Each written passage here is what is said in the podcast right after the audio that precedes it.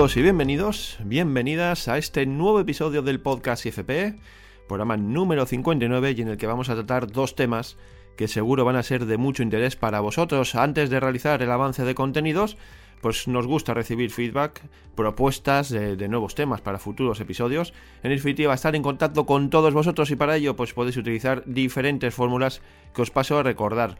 Una de ellas, el correo electrónico, la habitual dirección podcast arroba institutofinanzaspersonales.com, repito, podcast arroba institutofinanzaspersonales.com. Otra de ellas, ¿cómo podéis comunicar con nosotros? Pues a través de la caja de comentarios en las diferentes plataformas de podcast desde donde nos podéis escuchar. Y la tercera es eh, nuestra comunidad que estamos creando en Discord, en esta red social en la que estamos eh, fomentando, pues eso, precisamente crear una comunidad eh, de gente interesada en este mundo de la educación financiera. Como veis, tenéis muchas posibilidades de contactar con nosotros y como digo, nos gusta recibir feedback, aportaciones, opiniones y estamos eh, encantados de leer todo aquello que nos va llegando.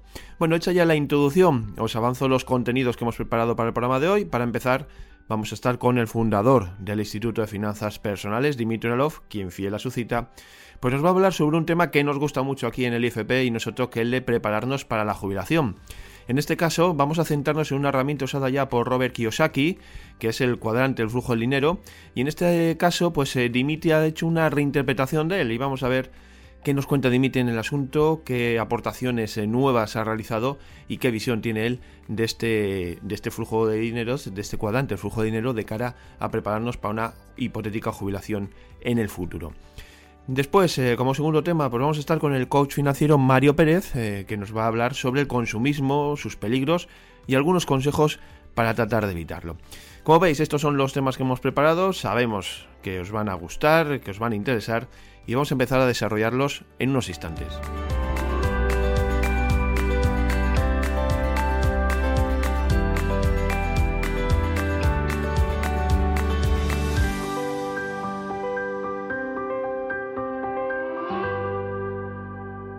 Pues vamos a saludar ya al fundador del IFP, a Dimitri Alov. Hola Dimitri. Hola Esteban, un placer como siempre estar aquí.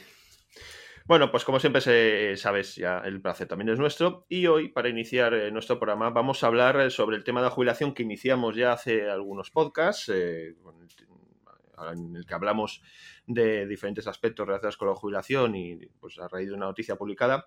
Y hoy vamos a centrarnos un poco en, a raíz de un webinario que se hizo para el Club del Inversor sobre tema de la jubilación precisamente, y aplicado al cuadrante del flujo de dinero de, Kiyosaki. Y vamos a hablar un poco precisamente de esto, cómo podemos, eh, a qué labores tenemos, eh, como qué actividades o cómo podemos saltar de un cuadrante a otro para poder llegar a una jubilación, pues que podamos disponer de una jubilación en la que nos hemos trabajado nosotros eh, a través de nuestros ahorros. ¿no?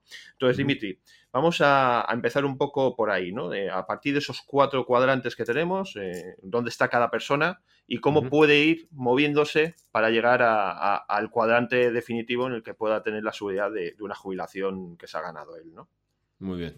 Bueno, en primer lugar, es como, si es cierto que usamos un poco el cuadrante de Robert Kiyosaki para marketear la idea entre los eh, seguidores ¿no? y la gente de la comunidad, eh, realmente no, no, creo que tenga nada que ver, ¿no? O sea, es decir, en el sentido de que el cuadrante Kiyosaki, y yo creo que primero es un cuadrante que está creado para transmitir una idea que quizás en esencia no es tan como, puede ser que el destino sea el mismo, pero nosotros la abordamos como desde otra perspectiva totalmente, ¿no? O sea, desde la perspectiva de, de, jubilación un poco más, ¿no? Como para la gente, o sea, si es cierto, ¿no? Vale, te puedes conseguir, puedes ser ahí inversor y sacarle partido a tu dinero, y, o sea, está muy bien eso, pero un poquito más de, bueno, no sé, para la gente más más del día a día, un poquito más realista, un poquito más eh, aquí, ¿no?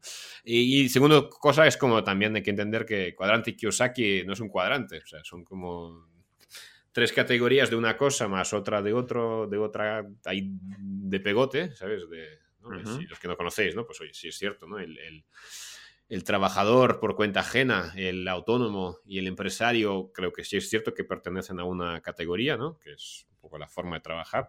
¿Qué tiene que ver con esto el inversor? Yo no lo sé, porque como los tres pueden ser inversores, o sea, que, que, ¿por qué has metido tres tipos de manzanas y luego has puesto una pera? O sea, es como no, tiene nada que ver. Pero bueno, anyway, eh, nosotros entonces, bueno, sí, si quieres, marketingamente está muy bien decir que es Kiyosaki, el cuadrante 2.0 y yendo al grano, eh, básicamente el, cuadrante tal y como está planteado, ahora lo explicamos, es eh, que en función de cuál es la realidad de cada persona, sobre todo en, yo creo que en un aspecto fundamental de, la vida, que es, por un lado, la capacidad que tenemos de generar mayores ingresos que las que estamos generando ahora, ¿vale? Esto es como fundamental, ¿no?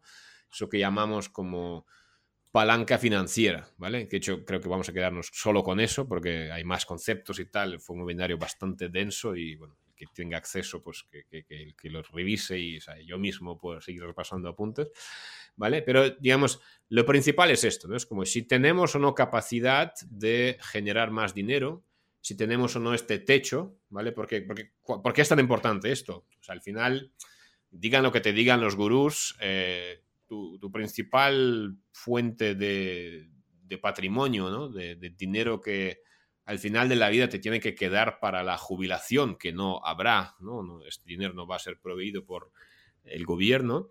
Entonces es muy importante que tú te ocupes de, tu jubilación, que tú te ocupes de tu columna de activos, ¿no? Como siempre decimos, o que Osaki en este caso dice correctamente, ¿vale? Y, y claro, en función de como el capital para esta columna de activos o para comprar estos activos, ¿no? El capital para crear este patrimonio va a provenir en su mayoría de, veces, eh, a pesar de lo que te digan los gurús, de tu trabajo activo, pues es muy importante entender, ¿no? entre otras cosas, como si tienes o no esta palanca, ¿no? si tienes o no la posibilidad de ganar o seguir ganando, seguir aumentando tus ingresos en eh, aquello que tú estás haciendo actualmente. ¿vale? Y en ese sentido, pues bueno, hemos separado, hay, más cosas ahí, ¿no? O sea, también podemos separar, que de hecho la idea del cuadrante es porque tú puedes como controlar o no controlar totalmente pues tu vida eh, profesional, ¿no? Como ocurre pues con trabajadores por un lado y por otro lado pues gente que gestiona su propio negocio, ¿vale? Pero en cualquier caso pues un poco dentro de, sobre todo en tema de la palanca y luego pues en este aspecto es un poco pues lo que dibujamos ahí, ¿no? Pues un, cuadrante, ¿vale? Bien, eh, ¿Cuáles son los cuadrantes? ¿no? Para dejar de enrollarme. Eh, Eso es. Tenemos cuatro principales categorías, ¿vale? Tenemos, por un lado, hemos separado los trabajadores en dos tipos de trabajadores. Eh, la mejor palabra que hemos encontrado era la palabra inglesa, ¿no? De blue collar y white collar, ¿no? Es decir, eh, ¿cómo se llama esto en castellano? El collar. La cuello, ¿no? Cuello, cuello blanco o cuello azul. Y se refiere básicamente, mm, o sea, de manera así como muy gráfica, ¿no? Vamos a imaginarnos a, una persona que está trabajando en una fábrica, ¿no? Como sería como el, blue collar, ¿no? Es decir, que, que, hace un trabajo que está más relacionado como con esfuerzo físico, que suelen ser trabajos un poquito menos, ¿no? Pagados, como más, más simples, más rutinarios, ¿no? Pues una persona que está en, un caja, en una caja, en, un supermercado. Un poco como un administrativo, ¿no? Ahí metido en la oficina, haciendo cosas así más banales, más simples, ¿no? O un poco esos trabajos que son como que no normalmente no tienen mucho que ver pues con liderazgo, con, con habilidades así más intelectuales, ¿no? Con sea, son como trabajos más rutinarios, más normales. ¿no? El blue collar, bueno, que lo busquen los oyentes en internet y lo encontrarán. Y por otro lado están los trabajos white collar. ¿no? White collar suelen ser como personas que normalmente, pues oye, el, el management de esta fábrica donde trabaja el blue collar, pues probablemente es un trabajo white collar. las personas que dirigen o que trabajan más en la administración, pero no, no como administrativos, sino pues como directores de marketing de, de, este supermercado, ¿no? Y, o sea, gente así son trabajos como white collar, ¿no? Los, los abogados, los... En fin, ¿no? Pues de nuevo, no, que busque la gente y, lo, encuentre. Entonces, ¿cuál es básicamente, por qué es importante esta separación? Simplemente por el hecho de que los blue collar, que es la mejor manera de hecho de definirlo, son personas que, si es cierto que pueden ir ganando más, ¿no? Por si pasan más tiempo, pues en esta fábrica, ¿no? O donde sea, pero normalmente tienen como un cap, ¿no? Un techo, pues salarial mucho más definido y claro, ¿no? Es decir, por muy buen trabajador que seas en, la fábrica, si estás en la cadena de montaje, pues bueno, sí, a lo mejor con el tiempo tu sueldo puede ir subiendo por, ¿no? por, porque ya llevas tiempo y tal pues adquirir ciertas habilidades para ganar un poquito más, pero no, no, no vas a ganar tres veces más, ¿no? ni cinco ni diez, ¿no? es imposible. Quizás con el tiempo pues ganarás el doble, ¿no? En diez años, pero no, no, creo que bueno, se entiende, ¿no? No sé si... Tienen, tienen una limitación, llamémoslo así, ¿no? tienen un techo del que no van a poder eh, superar. Correcto. O sea, ah, pueden ganar un poco más, pero no mucho más. Porque, no, porque por, por, la definición del trabajo como tal, o sea, no van a pagar al cajero mucho más que, que lo que le están pagando. ¿vale? Exactamente. ¿Vale? Y, y, y, los white collar son personas que, claro, como las habilidades que utilizan para su trabajo son más así, ¿no? Más como más intelectuales, más de liderazgo, más de skills así, más como, ¿no? De soft, ¿no? de, esto o, poseen un conocimiento específico que, explotan, normalmente, a pesar de no ser eh, muchas veces dueños de, los negocios, que, sin duda alguna, pues eh, sí que no tienen techo, ¿no? Los, en sentido, los negocios sí que puedes ganar de lo que quieras.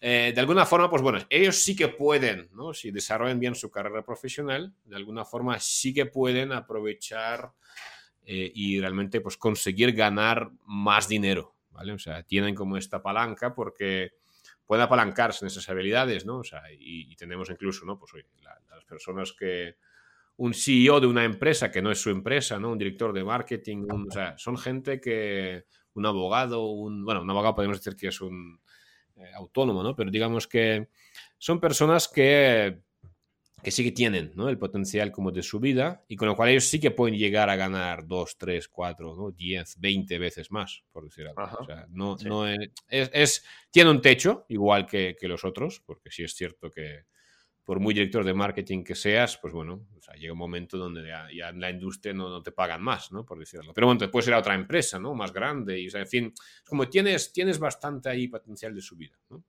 Bueno, espero que me explique, perdonad por el rollo, pero es, es algo. Sí, bueno, en resumen es que hay dos tipos de trabajadores: unos trabajadores con unas eh, funciones o desarrollan unas actividades más básicas, las que tienen un sueldo más bien bajo y del que no pueden aspirar a mucho más por las circunstancias de su trabajo, y otros empleados que tienen un trabajo más eh, intelectual, como has dicho tú, en el que pues, eh, las actividades que desarrollan están mejor pagadas y su techo es un poco más alto, pero tampoco, también están limitados, pero ganan mucho, ganan más que, lo, un empleado, digamos, eh, de actividades más básicas. Correcto. Esa es un poco la primera división que se hace, ¿no? Correcto. Bueno, no solamente que ganan más, que lo ganan más, por supuesto, ¿no? Sino que, repito, el techo está mucho más arriba, ¿no? O sea, puedes, repito, puedes triplicar, puedes, si tú empiezas como trabajando en un departamento de marketing, ¿no? Como adjunto a director, pues bueno, sí, en una empresa, sí es factible que en 10 años ganes triple, ¿no? O cinco veces más. Es posible. O sea, vale, no vas a ganar, nunca vas a ganar 20.000, salvo que trabajes para Coca-Cola, ¿no? Al mes.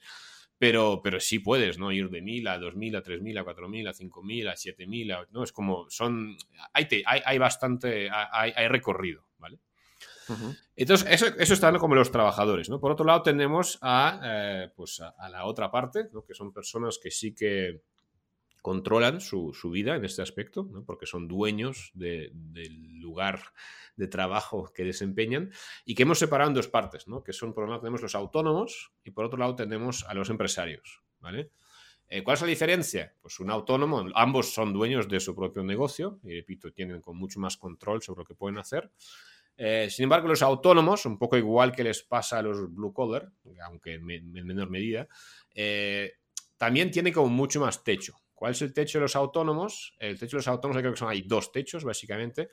Uno es que si tú enfocas mal tu actividad y te conviertes más como en un commodity, ¿no? Es decir, prestas un servicio, por ejemplo, pues que es muy parecido al de otros. Vamos a imaginarnos que eres un gestor cualquiera, ¿no? De, cualquiera, no, no, no, no, hay ninguna diferencia entre tú y las otras 27 gestorías que hay en tu pueblo, ¿vale? Pues bueno, a ver, el tiempo, lo que puedes cobrar ¿no? por tus servicios, pues no puede irse como mucho más allá de los precios del mercado, porque si no, no van a pagarte, ¿no? Van a ir a otros, ¿vale? Con lo cual, repito, pues si enfocas más tu actividad, digamos, tienes, te convertirás un poco en commodity y eso será como tu techo, ¿no? Y por otro lado, los, autónomos tienen como el techo que básicamente está basado en que si tú eres como un autónomo puro, en el sentido de que lo que haces básicamente es vender tu trabajo, ¿no? vender las horas que, tienes para trabajar. Eh, pues claro, cuando las horas se acaban, lo que ocurrirá es que eh, pues no hay más horas, por lo tanto tu potencial de ganancia está limitado. Es decir, si puedes ir subiendo precios, que es un poco, ¿no? Pero claro, si eres un commodity te va a ser más difícil hacerlo, pero es el único camino que tienes, ¿no? En, si solo como eres un autónomo puro, ¿vale? Con lo cual es como, sí, controlas tu vida, si de alguna manera marcas la forma en la que trabajas y tal, pero tienes esta limitación. Yo un poco creo que es la limitación de la que se quejan, ¿no? Siempre todos los autónomos al final. Pues oye, los autónomos no están protegidos, somos, ¿no? somos el, eh, la parte de la sociedad peor tratada, ¿no? Y suelen, las quejas suelen venir por ahí, ¿no? Es porque llegas a un punto cuando ya tienes el negocio desarrollado y, es como es muy difícil seguir avanzando, ¿no? Es como estás ahí un poco como este blue collar que dices, joder, o sea, estoy ahí, ¿no? Dándolo todo, trabajando mis horas poniendo lo mejor de mí, pero es que no veo la forma de avanzar, ¿no? Todo sube, los impuestos suben, los gastos suben, pero es que no sé qué hacer más, ¿no? Y por otro lado, también los empresarios, ¿vale? Los empresarios, al final, cualquier autónomo se puede convertir en empresario, solo se trata de empezar a apalancarse, ¿no? En, ya sabes, ¿no? Las tres grandes áreas, ¿no? Que son tecnología, ¿no? Personas y, y sistemas, ¿no? En este caso, pero sobre todo hablando, pues, ¿no? De, por un lado, de personas, sobre todo, es básicamente como ir ampliando tu actividad gracias a apalancarte en trabajo de otros. Es decir, no eres, estás tú, solo tú, y las antenas que puedes instalar son solo las antenas que puedes instalar en las 8 horas o 10 horas o 15 horas que quieres dedicarle, ¿vale? Sino que empiezas a atraer gente dentro de tu empresa y poco a poco, pues bueno, al final, pues oye, ya, tenéis más tiempo, ya podéis instalar más antenas y, si todo va bien, pues dentro de unos años tienes un equipo de 10 instaladores y tú estás en la oficina gestionándolos, ¿no? Suma y sigue, etcétera, etcétera, ¿vale? Con lo cual, básicamente, pues los empresarios lo que hacen es, pues rompen esa barrera, ¿no? Rompen la barrera por un lado de, del tiempo, sobre todo, y por otro, pues al final, pues utilizan, ¿no? Todo lo que tienen, al final, no estoy diciendo nada nuevo, o sea, todas las empresas al final no dependen de una persona, sino que pues, se apalancan ¿no? en, trabajadores, en sistemas, etc. Con lo cual, a efectos de jubilación, hablando claro, esto hace pues, que básicamente el techo desaparece, ¿no? literalmente. Es un empresario, eh, no hay, no, hay límites, puedes... Si, sepa, si sabes hacerlo bien, si sabes apalancarte en personas, sistemas, etcétera, pues puedes llegar realmente pues, al, a donde quieras, ¿no? A nivel de ingresos. Es, es, duro, es difícil, ¿no? Muy poca gente llega, pero que si cuando aprendes a hacerlo, no hay techo, ¿no? Y bueno, ahí están todas las empresas cotizando en, bolsa, ¿no? Que fueron iniciadas por un empresario. Claro, entonces las opciones de los diferentes, eh, depende de dónde estemos situados, ¿no? Si somos un blue collar, un white collar, un autónomo, un empresario, las opciones de llegar a la jubilación, pues, o las estrategias que debemos hacer, son muy distintas. así, son muy distintas, ¿no? Exacto. Bueno, voy a intentar, a ver, sé que estamos, ¿no? Aquí ya llevamos. Sí, vamos a, resumirlo, pero bueno, para que la gente un poco se haga la idea, porque esto es un tema que, que, sí, da, para, mucho, da para decir. Da para mucho y, y este, es denso, es denso, por eso, bueno, ya, ya tenemos ahí materiales, vamos preparando materiales, pero bueno, vamos a intentar resumirlo, así lo doy lo más importante y el que quiera más, pues ya buscaremos otros podcasts o, que nos contacte y le pasemos. Entonces, vamos así como a, lo más esencial, ¿no? O sea, vamos, primero, vamos a hablar los blue collar workers. ¿Qué puede hacer un blue collar worker para al final tener, un, tener una jubilación? ¿no? Hablando claro. A ver, lo mejor que puede hacer un, un empleado blue collar es no ser un empleado blue collar, ¿vale? ¿Por qué? Porque si tu trabajo es como muy poco original, por mucho respeto ¿no? que le podamos tener, que son muy necesarios, ¿no? La economía se sostiene con esos trabajadores, pero personalmente estás con una estación muy débil, ¿no? Porque básicamente tienes solo dos caminos. Un camino es aceptas tu realidad, aceptas que no quieres cambiar y de alguna forma aceptas que económicamente hablando, más allá de lo que es una economía bien gestionada, que por el hecho de que ganes menos que otros o no tanto, no elimina la posibilidad de gestionarte bien. O sea, puedes tener una vida feliz económica en el sentido de que, bueno, pues viviendo, con, ajustándote, viviendo ¿no? con poco, pero, pero ahí, ¿no? Ahorrando, etcétera. O sea, invertir, que ser puedes tener reservas y, puedes vivir, ¿no? no vivirás tan bien como otras personas, sin duda, pero que es posible gestionarte. pero debes aceptar eso, ¿no? Es como, o te espera una vida donde probablemente, pues, como que, en fin, vives con menos, intentas ahorrar, ¿no? Esta parte y... Pero que a nivel de jubilación te va a ser complicado crear esta columna de activos, ¿no? Entonces, o, o empiezas a buscarla en otro lado, ¿no? Pues sí que sé, inversiones, etcétera, cosa que será, claro, depende mucho también, ¿no? En el webinar analizamos, ¿no? Si tienes capital, no tienes capital, si tienes tiempo, no tienes tiempo, pero bueno, ya no quiero entrar ahí. Pero en esencia es como, por la vía tradicional de simplemente como acumulación y ahorro, va a ser más complicado, ¿vale? O sea, hay personas que lo consigan, mira, el Joy Domínguez, del que hablamos, ¿no? Hace unos podcasts, eh, lo consiguió, correcto, ¿no? Es como, era un más o menos blue collar, no era un white collar. Entonces, o, o o mucho sacrificio, ¿no? Una reducción de nivel de vida y unos hábitos ahí como, ¿no? De ahorrar a saco y un poco quizás ir a ese minimalismo, ¿no? Que hoy se practica. Y como necesitas muy poco, pues quizás sí que te a, largo plazo, ¿no? A lo mejor te llegue. O tienes que buscar otra vía, ¿vale? Y para mí es o te vas a, a trabajar en ti, en mejorar tu capacidad productiva, que creo que es la mejor estrategia, ¿vale? O tienes que buscar alguna otra vía, ¿no? O sea, por ejemplo, no sé, ser un inversor más pasivo, en más activo en tu tiempo libre, ¿no? O sea, es con buscar sacarle más rendimiento a, a este dinero, ¿no? Que poco dinero que, que, vas a acumular, ¿vale? Por lo tanto, bueno, que tiene sus peligros, ¿no? Y tiene sus riesgos y, en fin, ¿no? O sea, no, no, si fuera tan fácil todo el mundo lo, lo, haría, ¿vale? Con lo cual es un poco lo que yo le diría, pues, a, a esta persona, en resumen, ¿no? Luego, repito, si quiere más, hablamos más. White collar, ¿vale? Gente de personas que sí que tienen un poquito más pues, de, de, de, palanca, por decir algo. Pues lo primero que tienen que hacer, evidentemente, es aprovechar esa palanca. ¿no? Es decir, o sea, tienes que exprimir al máximo, todos debemos exprimir al máximo al final nuestra capacidad de ganar dinero, porque cuanto más dinero ganemos, pues más, más dinero ahorraremos, ¿no? Y más rápido crecerá al final, pues, nuestro, nuestro patrimonio, ¿no? Esto, esto es obvio, ¿vale?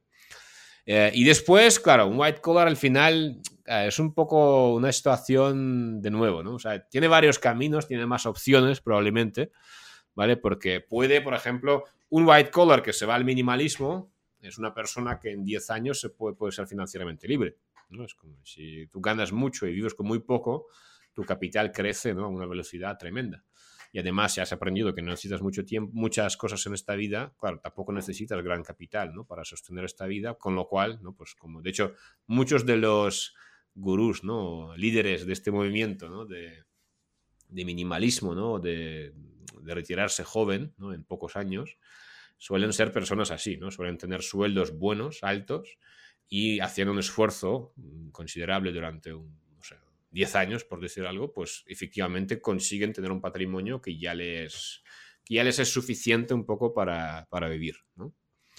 Y, y, yo creo que vamos a dejarlo ahí en realidad, porque al final creo que eso es lo más importante. O sea, luego hay, hay matices, hay muchos, de hecho, bastantes matices, ¿no? Pero de alguna manera es como, es lo que tenemos que hacer. O sea, los white collar tienen que, el camino a tener una jubilación es esta, ¿no? Eso repito. Ellos pueden generarlo, tienen esta gran ventaja si se gestionan bien, ¿no? si organizan bien el flujo de dinero que pasa por sus manos, pero un poco este es, esta es la idea. ¿no? Eh, luego, bueno, por supuesto, ¿no? pueden aprender a, bueno, eso lo hablamos ¿no? con, con, la idea de las inversiones y un poco hay que hacer las cosas bien, tienes, en fin, ¿no? también como manejas dinero puedes puedes de alguna manera, bueno, tienes tiempo también, ¿no? Hay, muchas decisiones que tienes que tomar vitales en este sentido, pero, pero vamos a dejarlo ahí, ¿vale? Hay, hay, más cosas, pero que ser conscientes de la limitación de tiempo, ¿no? Eso es. Sí. Seguimos pues con el tercero, ¿vale? tercero cuadrante, que es el tema de los autónomos, ¿vale?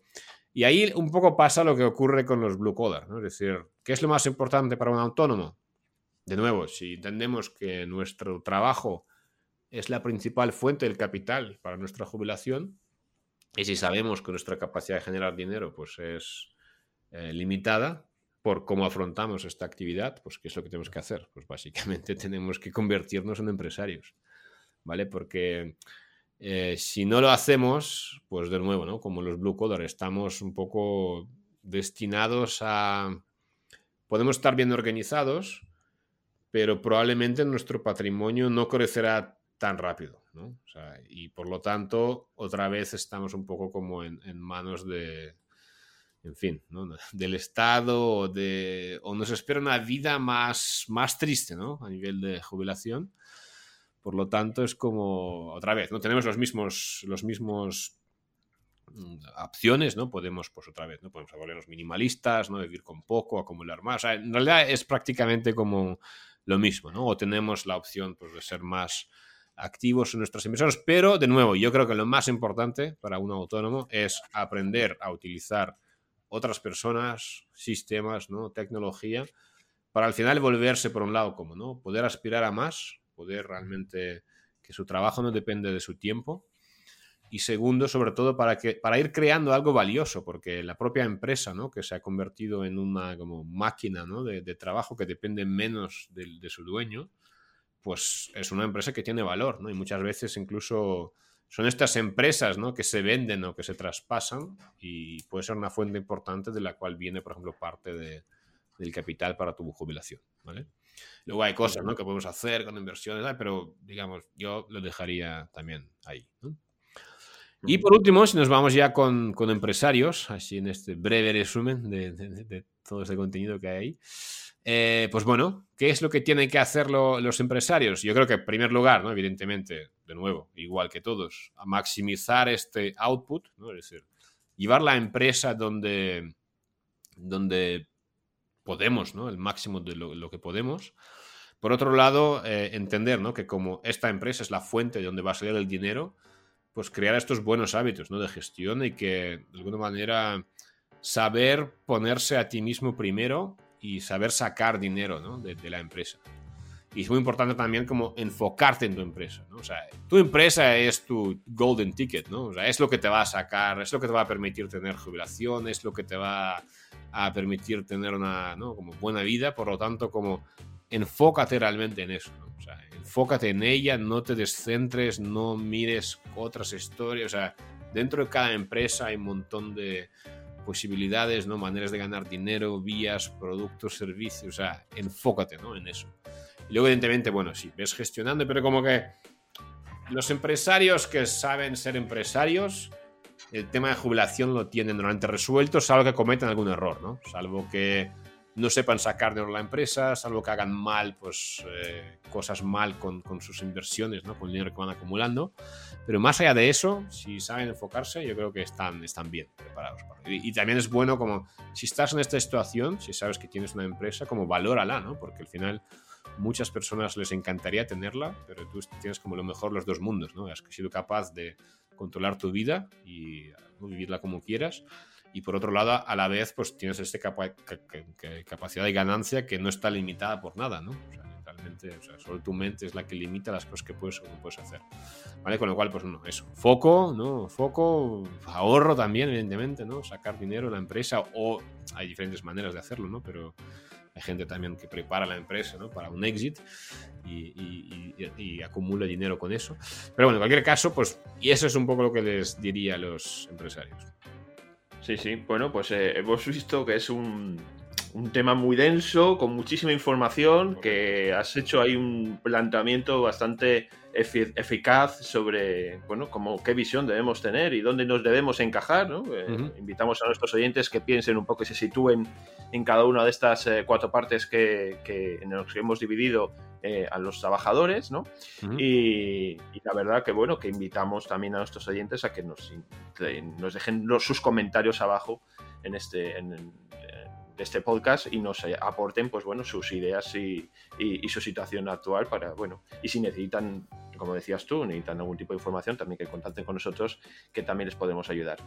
Dimitri, pues eh, como digo, ha sido una auténtica masterclass de, del camino hacia la jubilación que podemos emprender y pues como siempre, pues muy agradecidos de contar con tu presencia. Muy bien, bueno, pues espero que haya quedado claro, está, repito, el tema es muy denso, se puede, quizás podemos ¿no? profundizarlo, pero totalmente. Como mínimo que se queden así con lo más importante. Eso es. Pues nada, muchísimas gracias por tu presencia. Un abrazo.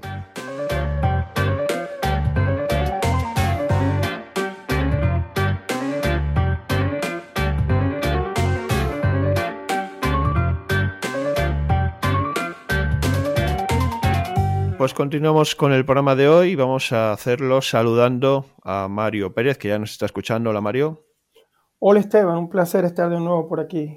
Bueno, como sabéis, eh, Mario es eh, coach financiero, es eh, colaborador habitual de nuestro podcast. nos, nos hablamos desde la distancia. Él está en Noruega, en Oslo, y bueno, pues ha tenido la diferencia de participar un día más en nuestro podcast. El tema que os traigo hoy, que os traemos hoy, pues es el consumismo. Hemos hablado en otras ocasiones de lo que es el consumismo, lo hemos afrontado, lo hemos relacionado con las finanzas personales, cómo nos afecta. Hoy nos queremos eh, hacer eco más profundamente del consumismo y las consecuencias que puede tener para la sociedad. Vamos a seguir como solemos hacer últimamente cuando hemos estado con Mario, pues tratando artículos de prensa que vemos publicados en algunos eh, diarios digitales. En este caso es un artículo encontrado en economía3.com, pues que hablan precisamente de eso, ¿no? del consumismo y las consecuencias que puede tener para la sociedad. Y para empezar, bueno, en este artículo el consumismo eh, empieza hablando de lo que es la definición, de cómo podemos definir ese consumismo y, en este caso eh, alude a la tendencia a comprar bienes o servicios de forma acumulativa y que va más allá incluso de las necesidades básicas de una persona, Mario. En este sentido, ¿estás de acuerdo con esta definición de lo que es el consumismo? Sí, Esteban, eh, completamente de acuerdo con la definición que hacen en este artículo sobre el consumismo. Realmente a través de los años bueno, ha habido diferentes o diversas posturas en lo que, lo que es el, consumismo y, todas las consecuencias que puede generar. Algunas personas piensan que el consumismo puede ser positivo, otras, por supuesto, piensan que puede ser negativo, pero definitivamente lo más importante es ver que cuando las personas empiezan a comprar bienes o servicios y empiezan a acumular estos bienes y estos servicios más allá de lo que sería cubrir sus necesidades básicas, pues allí definitivamente se está enfrentando a una situación donde se están usando más allá de los recursos que, se necesitan, pues, definitivamente. Y en este caso, si lo relacionamos con las finanzas personales, que es un poco la educación financiera que envuelve ese tema de educación financiera con la que envolvemos este podcast, pues evidentemente consumir más de lo que necesitamos afecta a nuestra economía, afecta a nuestro dinero y nos puede afectar incluso hipotecando, entre comillas, lo que es nuestro futuro si nos endeudamos, ¿no? Eh, yo pienso que el consumismo es, un enemigo número uno de las finanzas personales. Es difícil ahorrar siendo consumista. Y te lo puedo decir porque, eh, a diferencia de, que, eh, voy a hacer una comparación, que sé que las comparaciones no son buenas en general, o no nos gustan mucho, pero eh, yo no, he recibido un libro de finanzas personales a los 19 años, como a lo mejor fue la oportunidad que tuvo Dimitri, el fundador del Instituto de Finanzas Personales, cosa que yo ahora hago con mis sobrinos de 19 años, les regalo libros de finanzas personales. Pero para los que no, eh, los que no crecimos con educación financiera eh, y, crecimos en países donde el capitalismo es el principal sistema, vamos a hablar a nivel económico, eh, era muy fácil caer en el consumismo. Y yo tengo que aceptar que yo he sido una persona consumista en algún momento de mi vida, eh, o, durante largo tiempo de mi vida, hasta que logré tomar el control de mis finanzas y bueno, y logré totalmente pues hacer un cambio de, de 180 grados en esa parte pero yo diría que el consumismo es un enemigo número uno de las finanzas personales y de ahorrar y de poder realmente utilizar los recursos de forma adecuada.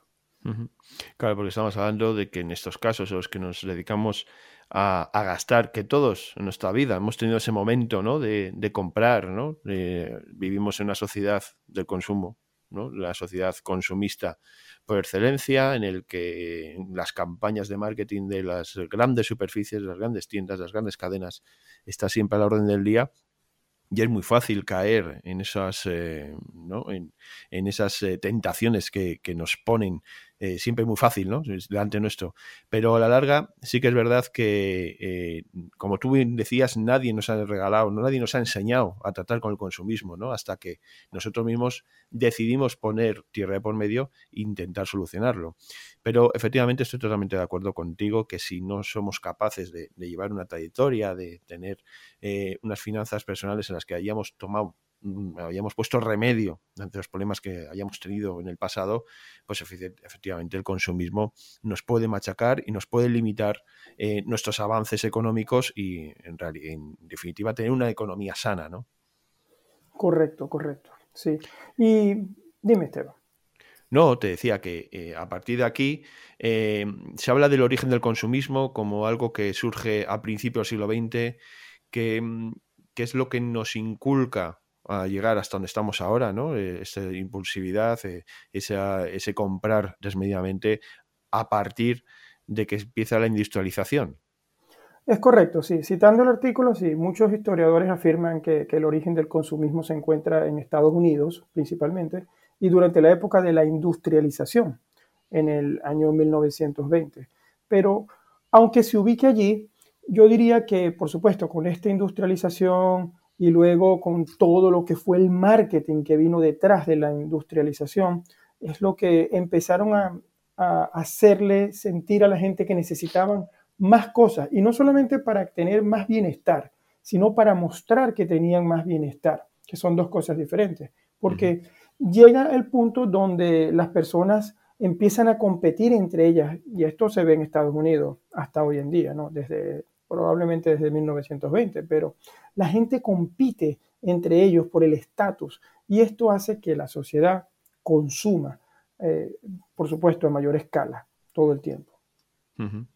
Y bueno, si nos adentramos más en el fenómeno del consumo, del consumismo, en este capitalismo que, nos inunda en, los países occidentales, eh, las causas del consumismo eh, o de las causas de las que nos encontremos ahora mm, ante este problema que atraviesa mucha gente de, consumir indiscriminadamente, ¿cuál crees que pueden ser? Bueno, eh, evidentemente todas las facilidades de pago que tenemos hoy en día es una de las principales causas, ¿no?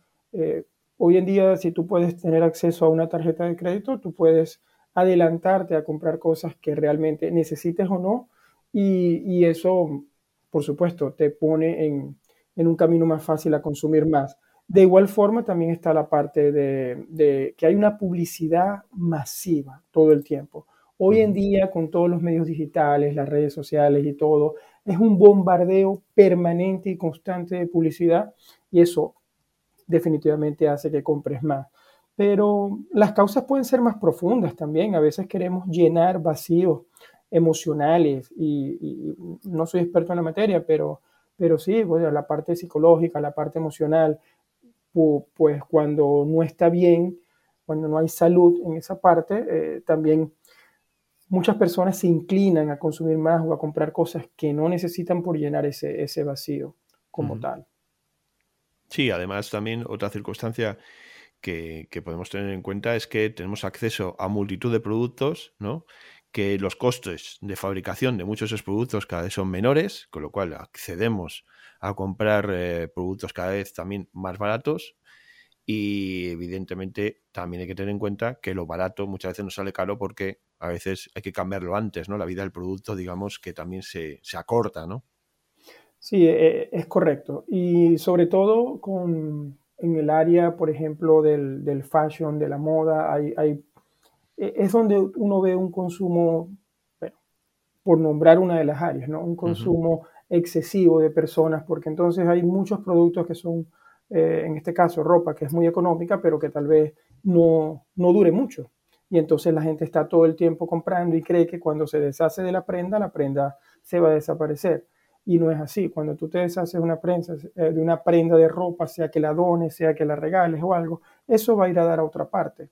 Y lo que hace es que, que, por supuesto, todos los productos en el planeta tienen, vamos a decir, hay un límite. Entonces, en la medida que utilicemos todos esos recursos para crear todos estos productos, vamos a, también causar un, daño en el planeta. Y hay que, hay que mirar en esa parte también. Eso sería una consecuencia directa de, consumir más también. Sí, efectivamente. Ahora eh, precisamente te iba a hablar de esas consecuencias. Una de ellas, como tú has eh, dicho muy bien, es eh, pues que estamos utilizando muchísimos recursos naturales para generar pues todos estos productos que estamos consumiendo, porque cada vez la sociedad demanda más, cada vez la industria está más desarrollada, la mecanización en, en las empresas, en las grandes factorías, provoca que pongan en el mercado de una manera más rápida productos eh, y claro, esos productos luego hay que hacerse de ellos y eso pues efectivamente puede dañar el medio ambiente porque el reciclaje todavía, estamos ahí en una fase en la que se intenta reciclar, pero todavía hay una, no, hay mucha conciencia en algunos lugares del mundo, ¿no? Pero aparte de estas consecuencias, como bien dices tú, que pueden afectar al medio ambiente, ¿qué otras consecuencias podemos hablar del consumismo más allá de las puramente económicas en las que nuestra economía se pueda ver resentida? Sí, definitivamente, por supuesto, la economía personal se va a ver, se puede ver resentida, eh, pero también problemas de salud como tal, porque si empezamos a consumir cosas de forma excesiva que no necesitamos, eh, llega un momento que depende de los productos que estemos inclusive consumiendo, podemos enfermarnos. Entonces, yo pienso que el consumismo en general crea un, un desbalance completo en todo. Las personas que que consuma excesivamente cualquier cosa va a terminar en problemas realmente. Y bueno, pues aquí siguiendo la línea de, la economía doméstica, las finanzas personales, evidentemente, lo estamos diciendo, lo hemos dicho muchísimas veces ya, eh, consumir reduce el ahorro, reduce nuestra capacidad adquisitiva de cara al futuro y muchas veces esa impulsividad lo podemos eh, eh, remediar con acciones tan de las que hemos hablado ya alguna vez, tan sencillas como esas listas ¿no? de deseos, esa, esa em, forma de combatir la, impulsividad a la hora de comprar, ¿no? de que los sentimientos y las, no, que las emociones no nos marquen lo que tenemos que hacer, sino que seamos capaces nosotros de controlar esas emociones. Y la lista de los 30 días de la que tanto hemos hablado, Mario, es uno de los eh, grandes eh, efectos contrarios al consumismo. ¿no? Totalmente, sí. Eh, eh, existen prácticas como esa que acabas de nombrar, Esteban, para tratar de, evitar consumir de forma impulsiva o por impulso. Y una es eh, anotar las, cosas que tú deseas comprar en, una lista y esperar al menos 30 días. Yo te pongo mi caso. Yo cuando deseo comprar algo que realmente me gusta y, probablemente lo necesite algunas veces y otras no, yo espero al menos 30 días e inclusive a veces espero hasta un año sobre todo porque eh, si tú realmente deseas el producto y todavía puedes esperar un año para comprarlo, inclusive a un descuento, porque las cosas bajan eh, evidentemente de precio a medida que van pasando de moda, por decirlo así, entonces lo vas a, comprar de una forma más, más económica, ¿no? Yo aplico mucho eso, realmente. Y es una forma de, consumir menos y al mismo tiempo de, que cueste menos al bolsillo como tal. Efectivamente, pues eh, bueno, son trucos y métodos que muchas veces no sabemos cómo frenar nuestra capacidad de, comprar cosas y a veces simplemente es pararse, analizar la situación, el punto en el que nos encontramos en nuestra vida, que muchas veces no sabemos parar, no sabemos frenar y no sabemos hacer ese análisis que, nos conviene en determinadas ocasiones y, poder eh, poner eh, freno o directamente remedio a determinadas situaciones que nos van a venir muy bien de cara pues eso, a, controlar nuestra economía, principalmente a disponer de más dinero y eh, al final comprar aquello que realmente necesitamos y no desperdiciarlo y malgastarlo, que muchas cosas, muchas veces el consumismo es lo que lleva. Y hablando al, siguiendo al hilo de lo que es el consumismo, siguiendo también este artículo que estamos hoy desmembrando, que estamos analizando, eh, publicado en economía3.com eh, Mario, hablamos de los tipos de consumismo. El artículo habla de cuatro. Eh, cuéntame tú qué te parecen estas cuatro y vamos a hablar a la audiencia de estos cuatro tipos de consumismo. A si estás de acuerdo o no estás de acuerdo. Sí, en el artículo se mencionan estos cuatro tipos de consumismo. El primero, el consumismo ocasional, donde las personas compran de vez en cuando, pues no están todo el tiempo consumiendo. Yo estoy de acuerdo con ese, eh, porque lo hacen en ocasiones especiales y realmente yo pienso que es, es, el más sano de los cuatro consumismos que veo aquí nombrados en el, en el artículo. Luego hablan de un consumismo experimental, que es cuando las personas eh, empiezan a comprar cosas que quieren probar, productos. Yo conozco algunos de estos, han pasado por aquí de mis clientes que son consumistas porque les gusta estar comprando y probando artículos, inclusive eh, no tienen la capacidad de hacerlo y lo han hecho con tarjetas de crédito y luego se ven con un cuentón enorme y, y al final tienen un cuarto lleno de cosas que no, que no, no las utilizan luego, pues, pero está. Eh, no es muy sano.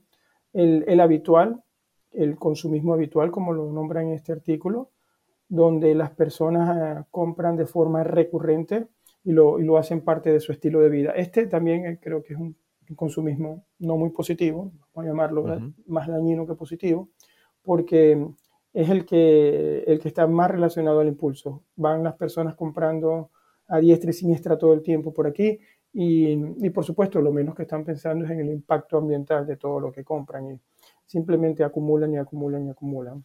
Y el último, que lo llaman consumismo extraordinario, no menos importante, eh, es el que se genera, como dice aquí el artículo, cuando se realizan compras nerviosas ante un evento extraordinario en la sociedad. Y esto yo lo he visto, y te puedo hablar como venezolano, que vivo acá en, en Noruega, se vio durante la pandemia, cuando empezó la pandemia eh, que vivimos, que experimentamos. Eh, la gente salió al supermercado, incluyéndome, a hacer, comprar muchas más cosas para tratar de tener una reserva. Pero en países como Venezuela, de donde vengo, eh, también, bueno, se debido a toda la situación socioeconómica y política que se ha vivido allí, pues lo he visto en, en muchísimas ocasiones. De los cuatro tipos de consumismo que se menciona en este artículo, yo diría que el ocasional y el extraordinario son los menos negativos, pero el experimental y el habitual son muy negativos, realmente sería el análisis que yo hago, este Vamos a dejar a nuestros oyentes el artículo para que le echen un vistazo. Lo estamos desgranando, básicamente estamos ahí desmenuzándolo y estamos hablando de todos los aspectos que va tocando. Pero la pregunta que les lanzamos a nuestros oyentes, que nos contesten, contestadnos, mandándonos correos, con, dejadnos comentarios, es ¿qué tipo de consumismo practicáis? ¿El ocasional, el experimental, el habitual, el extraordinario? Vamos a ver si, como dice Mario, el ocasional y el extraordinario son los más habituales. Eh, dejadnos los comentarios, mandadnos correos, danos ese feedback, a ver que, cómo consumís y, de qué forma poner remedio, si es que no lo ponéis, si es que lo ponéis, perdón, a, este consumismo desmedido en el que nos lleva esta sociedad. ¿no? Y por último, Mario, vamos a ir acabando. Eh, has hablado muy bien tú de, un tipo de consumismo que nos lleva a, a utilizar las tarjetas de crédito, a endeudarnos, eh, ¿Estamos hablando en este caso del consumo irresponsable? Totalmente, sí. El, consumo irresponsable es el, es el, consumismo, vamos a llamarlo el consumismo, definitivamente, y tiene que ver con eso, pues, con comprar eh, bienes o recursos de manera excesiva, más allá de lo que, de lo que realmente se necesita, y por supuesto esto va a, causar un efecto negativo, tanto en el medio ambiente como, como las personas en general, a su bolsillo. Eh, es un consumo irresponsable. Y tratando de darle la vuelta, lo que, lo que me gustaría invitar a todas las personas que nos escuchan el día de hoy es eh, a que respondan, por supuesto, qué tipo de consumismo practican en su vida hoy en día. Yo creo que todos, sin excepción, somos consumidores porque las sociedades también, para poderse mover, necesitan, necesitan eh, que haya consumismo.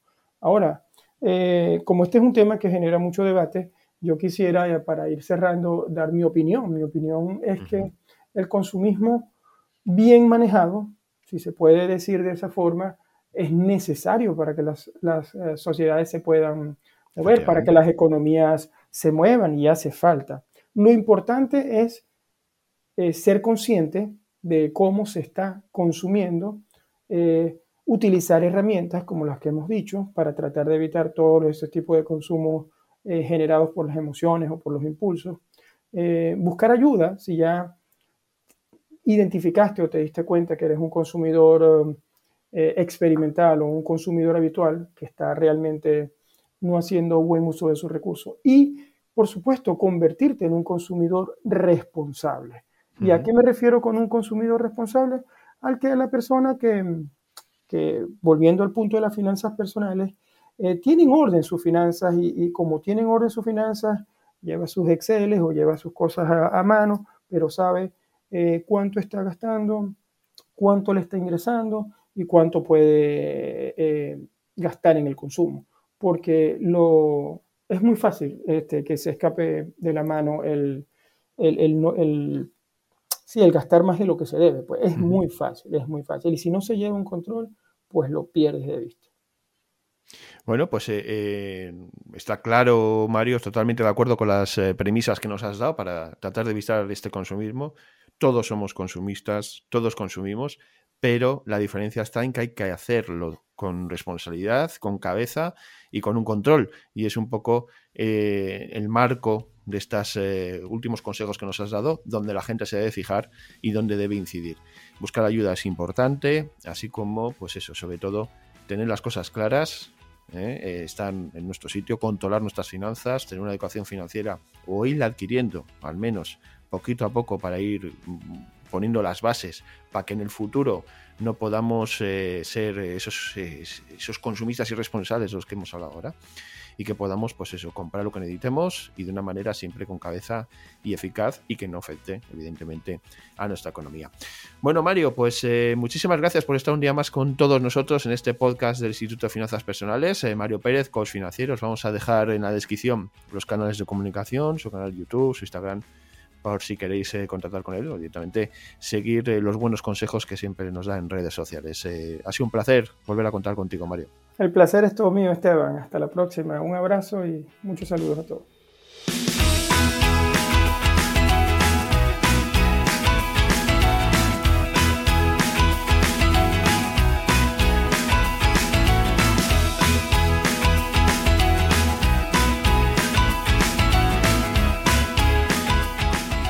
Después de estas dos propuestas que os hemos traído, pues nos gustaría recibir vuestro feedback y vuestros comentarios al respecto. Por ejemplo, ¿en qué parte del cuadrante del dinero os incluís o creéis que os incluís? O también nos, podéis comentar si ya estáis haciendo algo de cara a prepararos para la jubilación. Y también, ¿por qué no? Eh, si tenéis algún truco para evitar ese consumo incontrolado. En definitiva, Podéis contactar con nosotros, os lo hemos eh, dicho al principio, hay diferentes eh, vías de comunicación. Nos podéis escribir, por ejemplo, a la dirección de correo electrónico podcast y como digo, vamos a estar encantados de leer todos vuestros comentarios. Esos comentarios también pueden ir incluidos en estas eh, cajas de texto que aparecen debajo de las plataformas desde donde nos podéis escuchar. Además, también pues os invito a revisar la descripción del podcast de este episodio, ya que pues os vamos a dejar un material adicional que viene a completar los contenidos que os hemos ofrecido hoy. Y por último, también os vuelvo a recordar que podéis entrar a nuestro canal de Discord desde el enlace de invitación que tenéis también en esta descripción de este episodio. Vamos cerrando ya este programa, ponemos el punto y final y nos vamos a emplazar al próximo episodio, así que recibid un fuerte abrazo y nos escuchamos pronto.